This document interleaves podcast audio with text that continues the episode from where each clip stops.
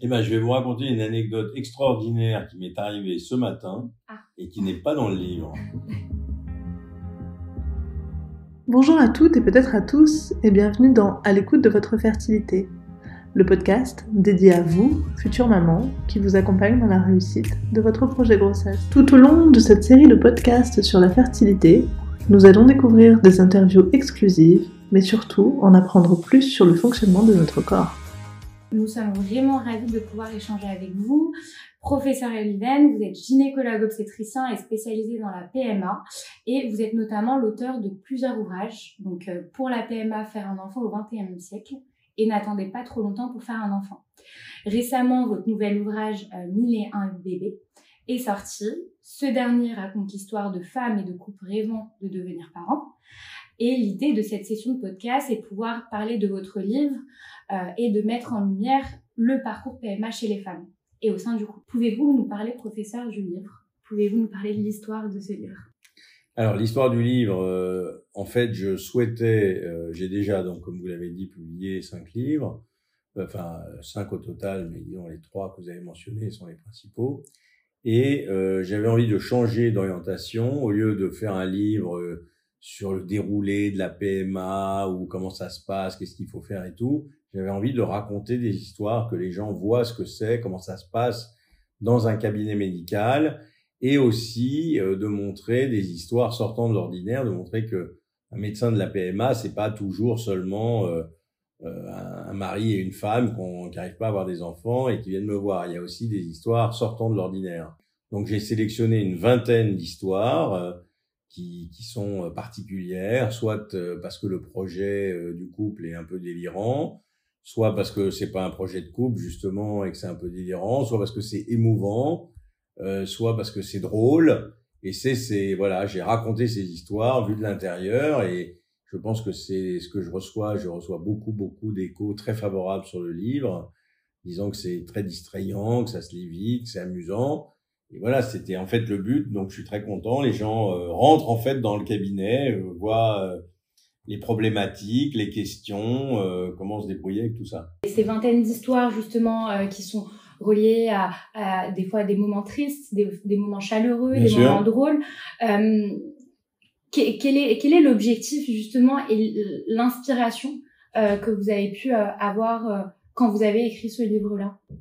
Bon, L'objectif, vous savez, à partir du moment où c'est des histoires, euh, quand, quand on est médecin, il y a une expression qu'on utilise dans, ces, dans ce cas-là qu'on appelle les histoires de chasse.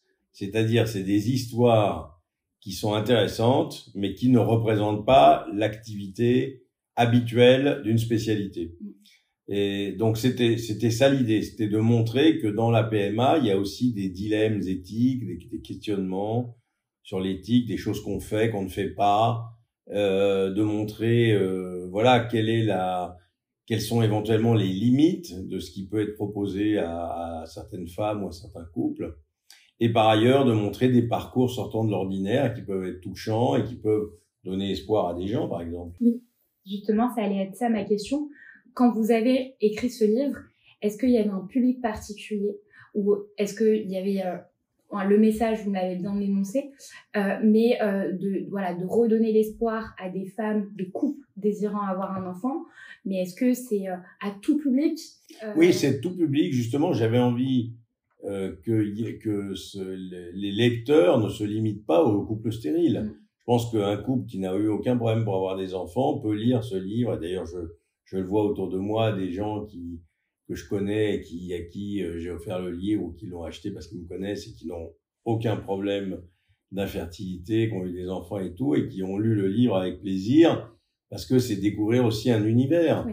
Euh, récemment, j'ai été invité dans une émission de télé pour parler du livre et j'ai reçu deux trois messages de femmes qui m'ont dit merci euh, professeur Oliven d'avoir parlé des femmes que je ne connais pas. Mhm. Merci professeur Oliven d'avoir parlé euh, de la PMA, une heure de grande écoute. C'est un sujet dont on ne parle jamais, etc. Donc j'estime voilà que, que finalement j'ai rempli un peu mon rôle euh, de faire un éclairage sur la PMA et un éclairage particulier. D'accord. Et du coup, sur le parcours PMA en France, vous, professeur Oliven, par rapport à votre expertise, pensez-vous que c'est un sujet tabou en France? Oui, c'est un sujet qui reste honteux pour les couples. Les couples n'ont pas très envie d'en parler, n'ont veulent garder ça pour eux, se retrouvent toujours, euh, relatent assez fréquemment l'idée que bah, quand ils sont dans un entourage de gens qui ont, déjà réussi, qu'on leur dit alors et vous et vous, mm. euh, la famille, les amis, et ça reste quelque chose de difficile. Au lieu de, je pense que beaucoup de couples ne disent pas on est en traitement, ils disent euh, bah, on attend ou on essaye. Ou... Mais le trait, faire un traitement pour un enfant reste quelque chose de tabou chez pas mal de gens pour des raisons que je ne que j'ai jamais compris, qui existe depuis toujours. Peut-être euh, l'impression d'avoir une sorte de handicap. C'est comme ça que j'ai toujours ressenti quand c'est verbalisé par les couples. Les couples ont toujours l'impression d'avoir euh, un truc qui fonctionne pas, que ça devrait marcher normalement et que ça marche pas. Euh, et donc, euh, je pense que c'est plus la souffrance des, des échecs euh, qui amènent à des conduites parfois tout à fait J'aime beaucoup les films. Il y a un film de Valeria Bruni Tedeschi qui ne s'est jamais caché d'avoir eu des problèmes d'infertilité. Alors, je me souviens plus lequel c'est, mais il y en a un où on la voit dans son parcours. Elle court à Naples pour aller dans une église où elle a entendu que ça portait. C'est vachement bien présenté, la façon dont, dans ce film, le parcours et ses difficultés. Oui, je pense que vous me dites si je me trompe, mais c'est peut-être dû aussi à une pression sociétale Bien sûr, bien sûr, il y a une pression sociétale, il y a une pression familiale. Familiale, oui. Et il y a des, bah, j'en parle d'ailleurs dans le livre, il y a des, des, des ethnies où c'est plus compliqué. Euh, culturel. Culturel, bien sûr, euh, où c'est difficile, où la femme est en première ligne, où avoir un enfant est quelque chose de fondamental. Mm. Donc euh, tout ça euh, aboutit à une, à une pression pour les couples, ce qui rend les choses difficiles. D'accord. Et Professeur Oliven, par rapport à ce que vous nous racontez dans ce livre, avez-vous une anecdote qui vous a vraiment marqué euh, à nous raconter, à, à, nous expliquer? Eh ben, je vais vous raconter une anecdote extraordinaire qui m'est arrivée ce matin ah. et qui n'est pas dans le livre. et c'est un, une dame qui va dans un centre qui n'est pas en France faire un traitement particulier qu'on appelle le don de vos sites et c'est un centre qui propose des techniques d'accompagnement pour réussir euh, euh, à ce que ça marche. Soit des techniques biologiques, soit des techniques pour la femme. Et depuis six mois ou un an, ils ont eu le sentiment que faire une séance d'acupuncture avant le, le, transfert pouvait être euh, aidé. Ce qui d'ailleurs a été discuté dans pas mal d'études. Mmh. Et donc cette femme euh, ce matin m'a dit euh, voilà ils m'ont proposé plusieurs techniques euh, ça ça ça et ça qu'est-ce que vous conseillez? Donc et parmi les techniques l'acupuncture et je lui ai dit bah écoutez l'acupuncture j'ai rien contre l'acupuncture mais faire une seule séance juste avant le transfert je trouve que c'est moins utile que d'avoir une vraie prise en charge au long cours etc et à ce moment-là la dame m'a dit ben ça tombe bien parce que je me demandais vraiment comment il faisait l'acupuncture sur l'embryon donc c'était tellement drôle. Bon, j'ai réussi à ne pas rire parce que quand on sait qu'un qu'un embryon mesure un dixième de millimètre, j'ai trouvé ça. Euh, il y a un côté, si vous voulez, les gens sont quand même, voilà, ils sont ils sont déboussolés en fait par tout ça. Mmh, mmh, mmh. De réussir à penser qu'on peut faire de l'acupuncture sur un embryon, c'est quand même, euh, c'est à la fois drôle et en même temps c'est un petit peu touchant parce que ça montre une grande méconnaissance de tout ça. Mm. Donc voilà une petite anecdote dans le livre. Il y en a, il y en a des, il y en a des extraordinaires. Il y a, je sais pas, une femme vierge qui veut avoir un enfant euh, sans perdre sa virginité. Vous avez, mm. euh, voilà, il faut, faut découvrir les histoires dans le livre. Hein, mais mm. voilà, une petite anecdote d'un d'un jour, justement aujourd'hui, qui montre un petit peu euh, que ça peut être drôle parfois et touchant et montrer aussi la vulnérabilité. De... Exactement, exactement. La vulnérabilité, la vulnérabilité, c'est un très bon mot qui correspond à, à, ce que à ce que vivent surtout la femme. Il faut bien insister là-dessus parce que c'est chez la femme qu'on met l'embryon et quand ça marche pas, c'est chez la femme. Et même si c'est une stérilité masculine, c'est toujours la femme qui est en première ligne on, ressent beaucoup l'aspect émotionnel dans votre livre. Oui. Euh, on le voit, euh, il y a vraiment une mise en lumière euh, sur l'aspect émotionnel des femmes, des couples en parcours PMA. il y, a, il y avait une, euh, je vais ressortir une citation sur la, la, la un de, de vos livres. Il arrive souvent que mon cabinet se transforme en théâtre. Oui. Le médecin que je suis devient alors le spectateur de la dramaturgie de la vie. Devant moi, les portes claquent, les larmes affluent, les rires fusent. On voit vraiment ce, ce, ce, ces émotions à travers votre cabinet où on n'a plus ce côté médical, mais vraiment l'aspect psychologique, l'aspect émotionnel. Dans le cadre d'un parcours PMA, est-ce que c'est vraiment un facteur important à prendre en compte que les femmes n'ont pas forcément euh, euh, ce, cette conscience? Bien sûr, l'aspect psy est très important dans, dans, plein de domaines de la vie, dans la PMA aussi. Il y a pas, il faut pas non plus, il faut faire attention de ne pas mettre le côté psy au premier plan parce que quand même dans l'immense majorité des cas, il y a des, des, des problèmes de fertilité qui sont qu'on appelle cliniques, qui sont des, je sais pas, un sperme déficient, les ovaires qui marchent pas, les trompes qui sont bouchées. Évidemment, le psy joue, mais il y a aussi quand même le, le, le, le bilan commence par une véritable évaluation scientifique de la capacité ou non du couple à avoir un enfant. Après, le, la partie psy, le stress, les souffrances psychologiques sont, euh, sont quelque chose d'important. D'ailleurs, dans la première loi de bioéthique française en 1994, le législateur a rendu obligatoire la présence d'un psychologue dans les équipes de PMA. C'est une manière euh, indirecte de montrer à quel point c'est important. Euh, après, la France est un pays où les gens n'ont pas une grande propension à aller chez le psy. Ils ont toujours l'impression que quand on va chez un psy, c'est qu'on est fou. Euh, et ils ne voient pas, comme dans certains pays anglo-saxons ou sud-américains, l'idée que le psy peut être un accompagnement qui ne veut pas dire qu'on est malade, mais qui veut simplement dire qu'on peut avoir une petite souffrance et que un espace de parole euh, peut être libérateur. Oui, donc on, on, on parle vraiment de cet aspect euh, psychologie, enfin suivi psychologique et émotionnel. Mais dans le cadre d'un PMA, professeur, les femmes, euh, il y a tout cet aspect euh, euh infertilité. Mais qu'est-ce que vous préconisez, vous, euh, pour favoriser la fertilité féminine avant le parcours PMA ou même pendant le parcours PMA. On a parlé de l'aspect émotionnel, mais y a-t-il d'autres facteurs, selon vous, qui pourraient favoriser? Ben, Bien sûr, il y a l'hygiène de vie et maintenant il y a de plus en plus de papiers qui sortent sur l'alimentation, combattre les facteurs toxiques. Alors euh, moi, j'ai participé euh, depuis le début au projet euh, BIMUM et BIDADI, qui sont deux programmes d'accompagnement tant chez l'homme que chez la femme de, du projet de grossesse en faisant une analyse des habitudes alimentaires, en donnant éventuellement des conseils d'alimentation et en donnant des compléments alimentaires qui peuvent éventuellement euh, compenser des carences ou booster des facteurs importants pour la, pour la fertilité.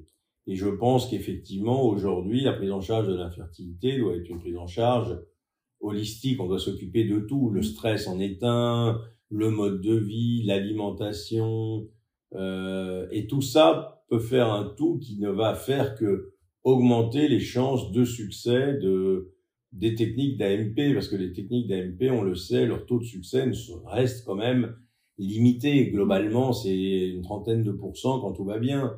Chez une femme de 38, 39, 40 ans, c'est plutôt 15-20%. Euh, Donc, dès qu'on va pouvoir s'entourer de, comme je, comme je dis souvent, par exemple, aux couples qui fument, je leur dis évidemment, vous pouvez continuer à fumer, mais vous avez 20 euh, ou 30% de chances de succès, et en fumant, vous allez réduire de 30% votre, votre, votre taux de succès. Donc, pourquoi continuer à fumer? Mais c'est pas si simple.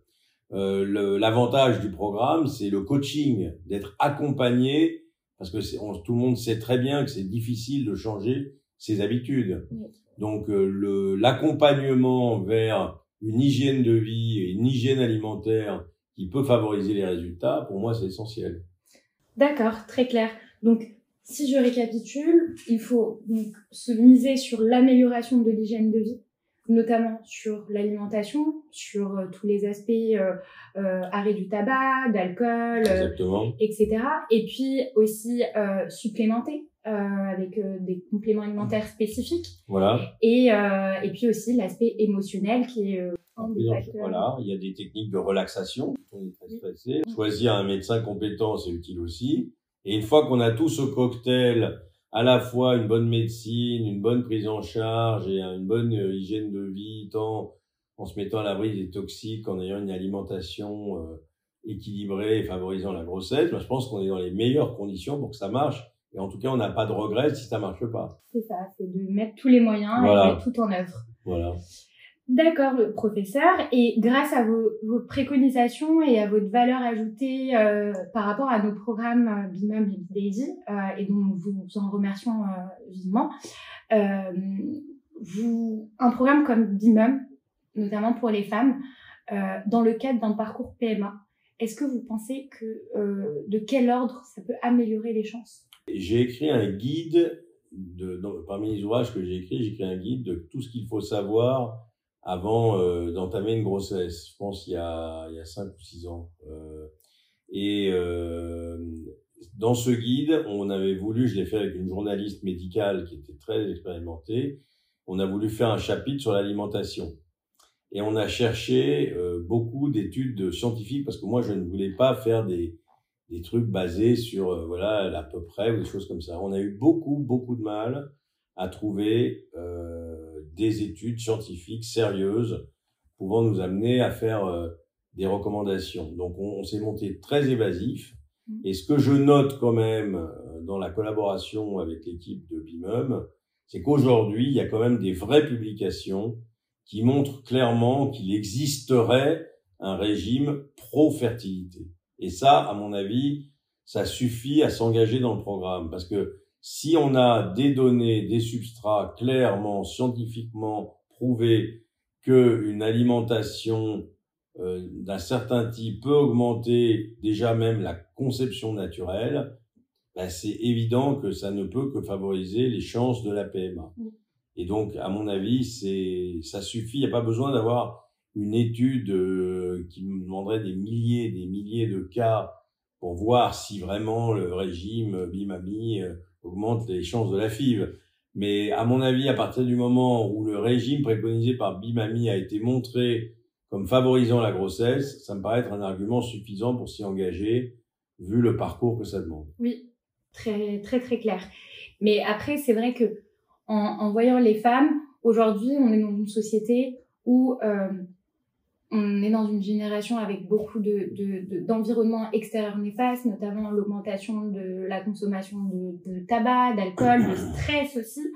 Euh, et c'est vrai que vous, vous, me dites si c'est faux ou pas, euh, mais les femmes euh, n'ont pas cette sensibilisation et éducation à l'alimentation. Elles ne pensent pas faire un lien entre l'alimentation et l'infertilité. Pour, pour l'instant, oui, mais on a quand même des demandes régulières en consultation, donc c'est il y a quand même des gens qui demandent. Mais effectivement, il y a une sensibilisation à apporter, mais c'est nouveau aussi. Hein, comme je vous le disais, il y a encore 5-6 ans, euh, il n'y avait pas vraiment de données scientifiques. Donc, euh, bah, c'est le travail de tout le monde de sensibiliser les gens à, ce, à cette problématique. Oui, tout à fait. L'infertilité est un sujet du coup de plus en plus abordé dans notre société et qui est accru euh, de par votre expertise. Y a-t-il un message que vous pouvez véhiculer aujourd'hui aux femmes et aux couples infertiles dans le cadre d'un désir d'enfant euh, Un espoir, un message à faire passer aussi à travers votre livre Une phrase Il y a une phrase. Euh, Ou un message Non, disons, euh, le problème d'aujourd'hui, c'est que la, la, prise en charge de l'infertilité a un, un facteur euh, pronostic déterminant qui est de l'âge de la femme. Donc on peut pas faire le même message à une femme de 35 ans et à une femme de 42 ans. Mm. Donc euh, moi je dirais que pour les femmes qui sont euh, qui sont euh, dans une tranche d'âge autour de 35 ans, ben, il y a un grand message d'espoir.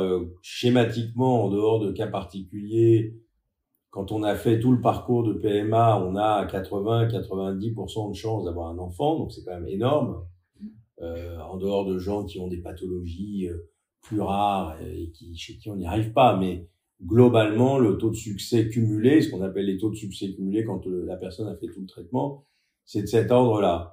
Au-delà de 40 ans, le message il est différent puisque ce taux cumulé il est plutôt de 30-40%, donc c'est pas du tout le même. Mais après, vous avez d'autres méthodes, au premier rang desquelles ce qu'on appelle le don de vos sites, qui est une méthode un peu particulière, mais qui donne lui aussi 80-90% de succès si on s'entête. Donc voilà, si on accepte euh, l'idée d'un don d'ovocytes à 40 ans, on est sûr aussi d'avoir un bébé. Donc euh, il y a toujours des solutions. Elles sont pas forcément celles qu'on a imaginées au total, au départ de la prise en charge. Mais euh, on peut trouver des solutions. Donc il faut être, il faut, il faut y croire, il faut s'y engager et voir avec lucidité les possibilités. Beau message. Merci encore, professeur, Merci. pour votre participation à ce podcast euh, et puis euh, votre contribution aussi au développement du programme. Et encore félicitations pour, pour votre page. Merci.